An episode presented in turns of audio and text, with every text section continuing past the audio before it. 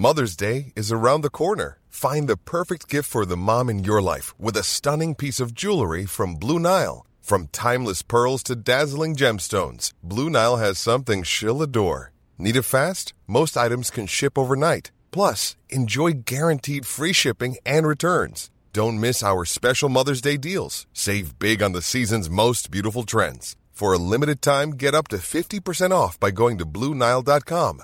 That's BlueNile.com.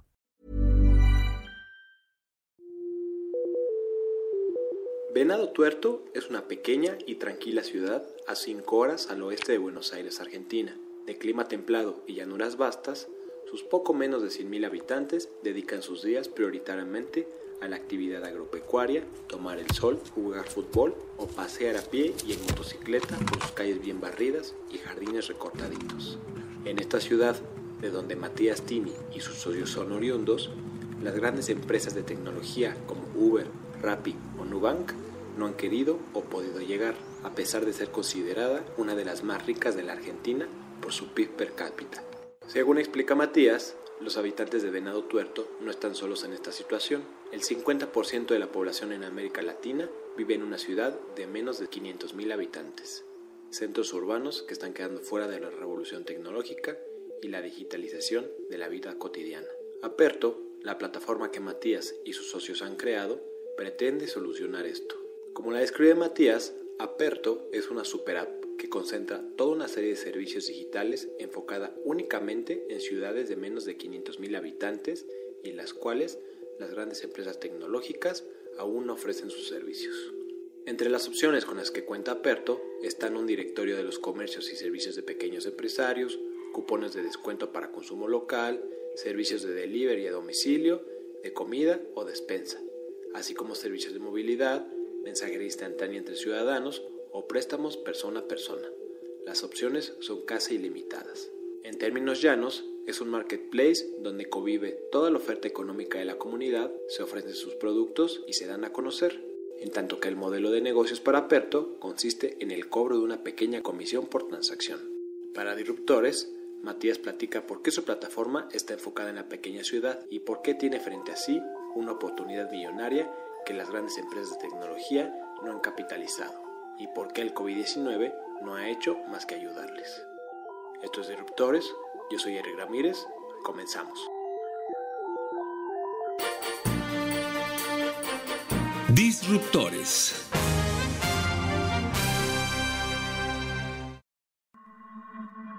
Bueno, mi nombre es Matías Tini, yo soy cofundador de Aperto, que básicamente es una aplicación que está focalizada en pequeñas ciudades en Latinoamérica. Es una app que va a ciudades de menos de 500.000 habitantes surgió a partir de que nosotros somos oriundos de una pequeña ciudad argentina, una ciudad de 100.000 habitantes. Teníamos previamente una agencia de software, hacíamos aplicaciones para terceros. Vimos que todas estaban focalizadas en el mercado de grandes ciudades. Nosotros en nuestra pequeña ciudad no teníamos nada. Empezamos a ver que esto generaba una brecha digital de casi 10 años entre las grandes ciudades y las más pequeñas. En definitiva, se trasladaba una peor calidad de vida de las personas y quisimos ser protagonistas en ayudar, en achicar esa brecha digital, armando un producto específico para ciudades pequeñas que permita a las personas hacer muchas cosas de su día a día digital a través de la misma plataforma. Poder conectar con comercios o tiendas de su comunidad, hacer compras y pagos digitales, recibir en su domicilio productos de primera necesidad y también combinar todo lo que es ese tipo de transacciones cotidianas, como pueden ser dónde quedan los lugares, qué farmacias, por ejemplo, están abiertas a la noche, que este tipo de ciudades no tiene farmacias 24 horas, etc. ¿no?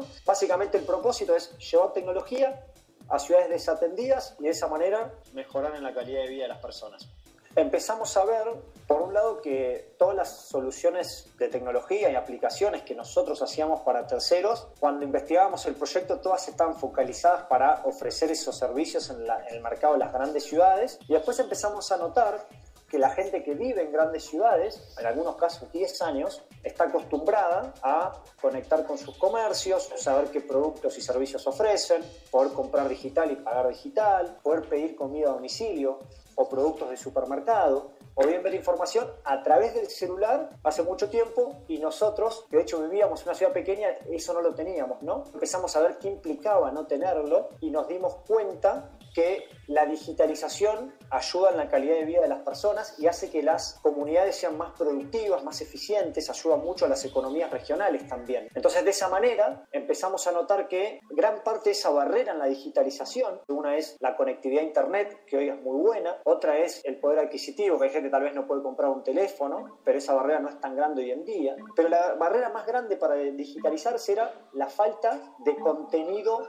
local digital relevante que ayuda a esto de la alfabetización digital. Empezamos a notar que las comunidades que se iban digitalizando, seguramente las grandes ciudades, las grandes urbes, cada vez eran más eficientes, cada vez eran más productivas, crecía mucho más en cuanto a consumo, y las comunidades que estaban desatendidas, esa brecha era cada vez peor y hacía que estas ciudades estén más rezagadas. Lo que queremos con nuestra plataforma es ayudar a mucho lo que es el comercio local, la actividad local de este tipo de comunidades que es muy fuerte y el cual gran parte de, lo que es el poder adquisitivo de las personas lo utilizan en, en, esto de lo que es el consumo. Tener una plataforma pero con bajada local. Y esto también es muy importante. El usuario en pequeñas ciudades tal vez en promedio es un poco menos sofisticado que en grandes ciudades, pero hoy en día es mucho más sencillo lanzar una aplicación en una pequeña ciudad que lanzarla en una gran ciudad hace 7 u 8 años, porque los niveles de conectividad son muy altos, los niveles de adopción de smartphones son muy altos, pero sobre todo porque los usuarios ya utilizan otras plataformas más transversales. Tal vez usan Netflix, Spotify, cosas de gaming o juegos, pero no tienen nada con bajada local para conectarse con, con su comunidad. Con todo este tema de COVID, más todavía. Se habla muchísimo de cómo las plataformas digitales ayudan y están contribuyendo ante esta situación en las grandes ciudades, pero en las pequeñas ciudades no va nadie. Esto del COVID no hace más que potenciar este timing, este buen momento para lanzar una aplicación en pequeñas ciudades, porque las ciudades tienen que conectarse más que nunca a través de la tecnología, porque va a haber que potenciar mucho la compra desde el hogar, sobre todo producto de primera necesidad, compras digitales que no está la gente tan acostumbrada, pero sobre todo porque acelera la curva de adopción de lo que es un producto digital. Entonces tal vez en estas ciudades donde la gente es menos sofisticada, que iba a usar nuestro producto dentro de 3, 4, 5 años, lo tiene que hacer ahora para conectarse y ese hábito también de alguna manera va a llegar para quedarse. Una sumatoria de, cosas que hace que este sea un momento ideal para este tipo de soluciones. Hay muchas ciudades pequeñas, pero si sumas todas las pequeñas ciudades, en menos de 500.000 habitantes, vive la mitad de la población de América Latina que hoy no cuenta con los beneficios de la digitalización en el año 2020. Es, es realmente una locura, ¿no? Pensarlo de esa manera. Matías habla de por qué las empresas grandes no llegan a ciudades pequeñas pero sobre todo porque es muy normal que la tecnología primero vaya a los lugares de, mayor concentración, ¿no? de mayor densidad poblacional. Al arrancar por, por, estos centros urbanos muy grandes, seguramente por las capitales, en primera instancia, después por ciudades secundarias, arman un playbook específico para lanzar y desarrollar este tipo de ciudades. Y ese playbook se replica en todo lo que es ciudades similares, pero generalmente mayores de 500.000 o mayores de un millón de habitantes. Estamos convencidos que para ir a pequeñas ciudades hay que tener otro playbook, que no es el mismo. Aquellas plataformas que están muy desarrolladas con millones de usuarios y agregan un montón de valor, no quiere decir que no puedan ir a pequeñas ciudades. Sí lo podrían hacer, pero tienen que armar un playbook específico con un equipo, con un know-how, conociendo la problemática, etc. Nosotros, por el contrario, armamos un playbook que es específico para la dinámica y necesidades de pequeñas ciudades, 100% remoto y digital, sin operaciones en las ciudades, porque la, la gente en estas ciudades hoy, si me permitís la analogía, no necesita una Ferrari, necesita algo mucho más sencillo que le vaya agregando valor. Entonces nosotros nos metemos un poquito en cada vertical agregando valor y el usuario de esta ciudad lo permite. Ni la propuesta de valor ni el playbook de una gran plataforma, una gran ciudad serviría, porque sería muy caro, habría que cambiarlo, ni lo nuestro podría servir para una gran ciudad. Y todavía tienen mucho por hacer las plataformas grandes en las grandes ciudades. Hay muchas ciudades por atender, muchos usuarios, la curva de adopción de producto digital todavía les queda mucho recorrido porque empiezan por los innovadores, los que adoptan la tecnología de manera temprana, pero faltan un montón más. Las empresas, las startups tienen que basarse mucho en, en lo que es su unit economics y, y, dar rentabilidad y demás. Es como que es muy difícil armar muchos playbooks. En eso fuimos creciendo mucho, fuimos de menos a más. Nosotros empezamos con nuestra prueba de concepto en Argentina, solamente en dos ciudades. Primero se podían canjear cupones de descuento nada más en comercios adheridos, algo tan sencillo como eso, pero los usuarios nunca lo habían hecho. Siempre empezando por comercios de alta frecuencia de consumo consumo, ¿no? que son aquellos que pueden tener una frecuencia de compra semanal con un ticket bajo y un margen bajo, pero que genera confianza y la posibilidad de que el usuario confíe en esas primeras compras. Entonces nos fuimos basando mucho en estrategia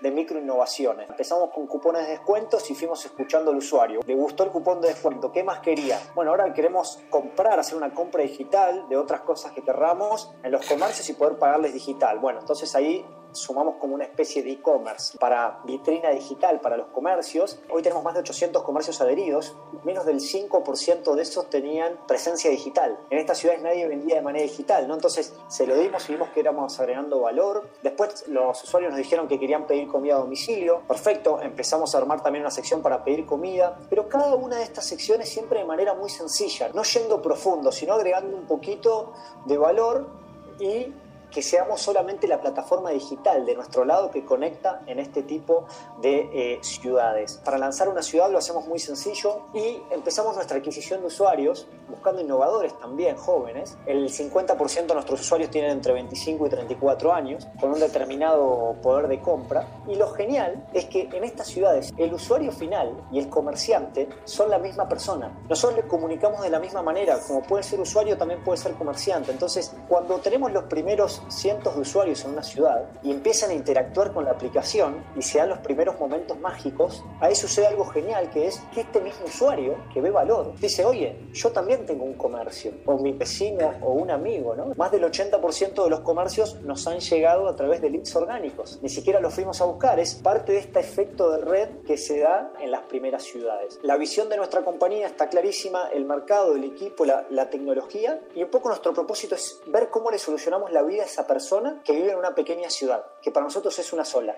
Puede ser comerciante, puede ser otra cosa, puede ser solo el final, pero en definitiva es alguien que necesita de la tecnología, ¿no? Entonces, vamos viendo también en base a contexto cómo lo podemos dar.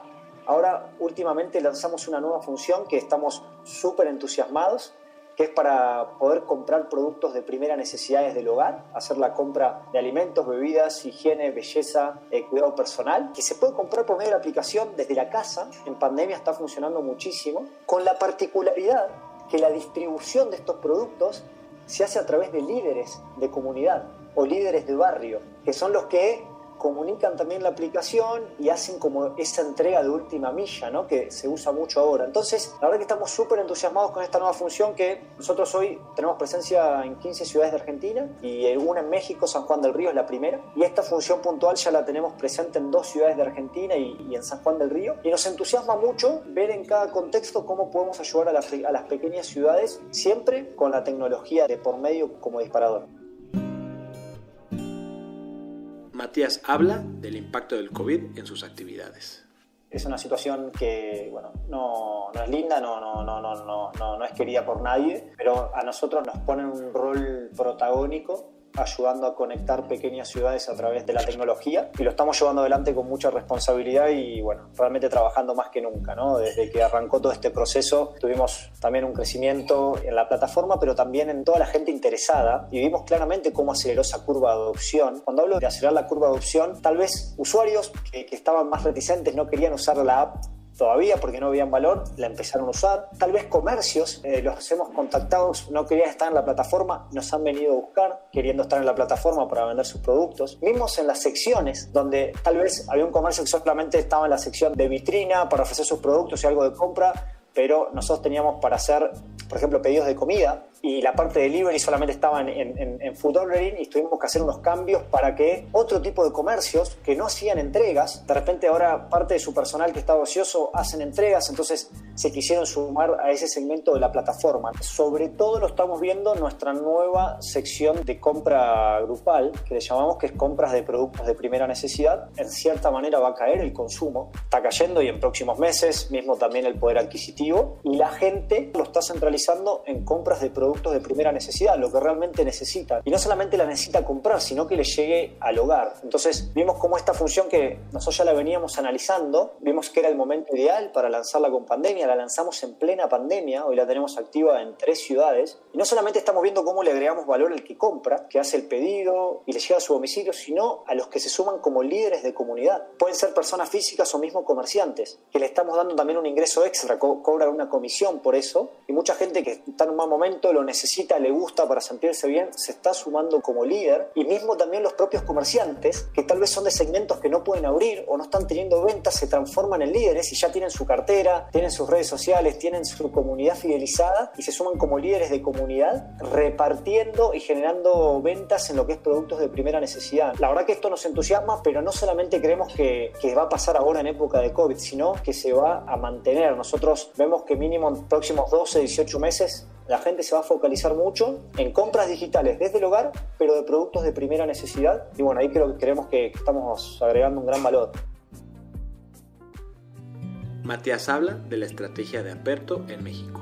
La visión nuestra desde el minuto uno fue de toda Latinoamérica, tratar de abarcar eso. O sea, nuestro mercado son las pequeñas ciudades en Latam, entre 250 y 300 millones de habitantes. Ya habíamos probado en Argentina, teníamos presencia en 14 ciudades con muchísimas validaciones. Y bueno, en esto de, querer ser regionales dijimos, hay que validar que lo podemos hacer, que la necesidad está también en, en otro país. ¿no? La verdad que analizamos todo, de hecho estuvimos en Chile, en Perú, analizamos Colombia también, Brasil, que nos parece un desafío enorme. Decidimos por el momento dejarlo para, para un momento por ahí más, más adelante, ¿no? Con las complejidades que tiene. De lo que era hispanoparlante, había algunos países que tal vez eran más sencillos, ¿no? desde diferentes puntos de vista hasta la distancia desde Argentina, como puede ser un Perú, un Chile. Pero bueno, México vimos que era el que mayor potencial tenía, era el que mayor mercado tiene de ciudades pequeñas y vimos que está desarrollando un ecosistema emprendedor realmente espectacular acá que me estoy llevando una sorpresa bárbara, donde muchas startups, no solo de Latinoamérica, están viniendo de Estados Unidos, de Europa. Y eso hace que el ecosistema sea mucho más fuerte. Obviamente la, la competencia sana hace elevar la vara, también el nivel de, de, inversores. Es el más complejo, pero es el de mayor potencial y si lo podemos lograr ahí, realmente vamos a subir un paso grande en lo que es nuestra visión de, de, de ser regionales para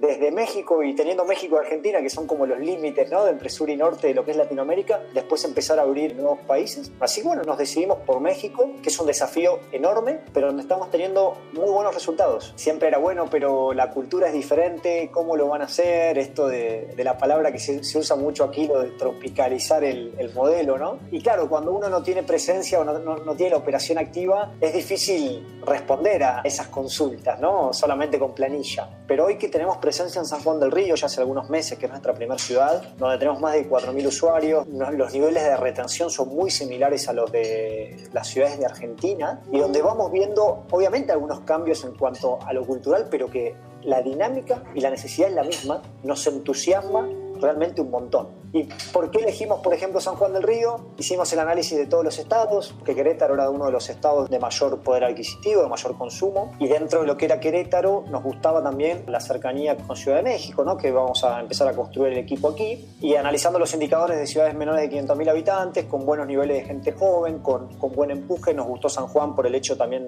tiene mucho de la parte industrial, de agro, etc. Y, y bueno, lo elegimos. México como tal, estamos súper entusiasmados, no solamente por el potencial, sino por todo el ecosistema emprendedor que estamos viendo que está súper, súper desarrollado y el estar aquí también te abre otras puertas, por el uso horario, por un montón de cosas que favorecen, así que bueno, súper contentos y entusiasmados.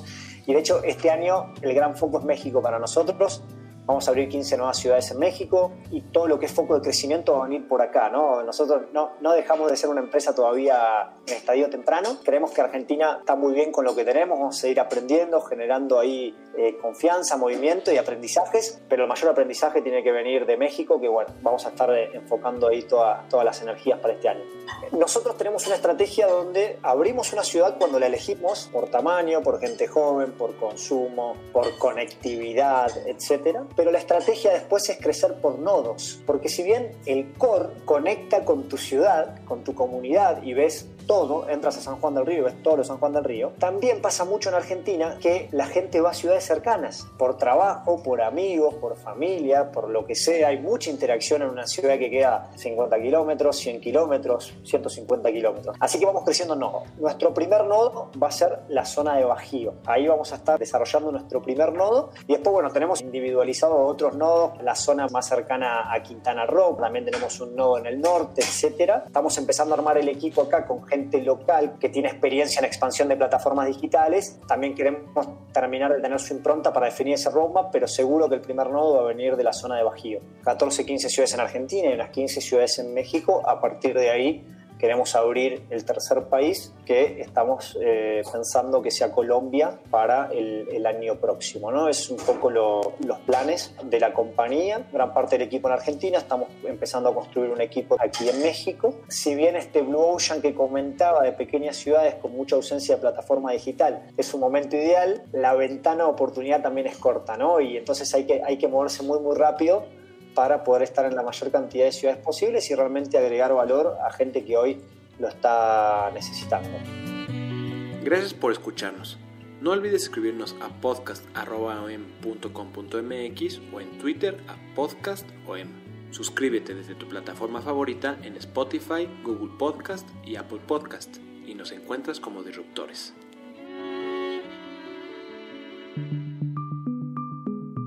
Es una producción de la Organización Editorial Mexicana.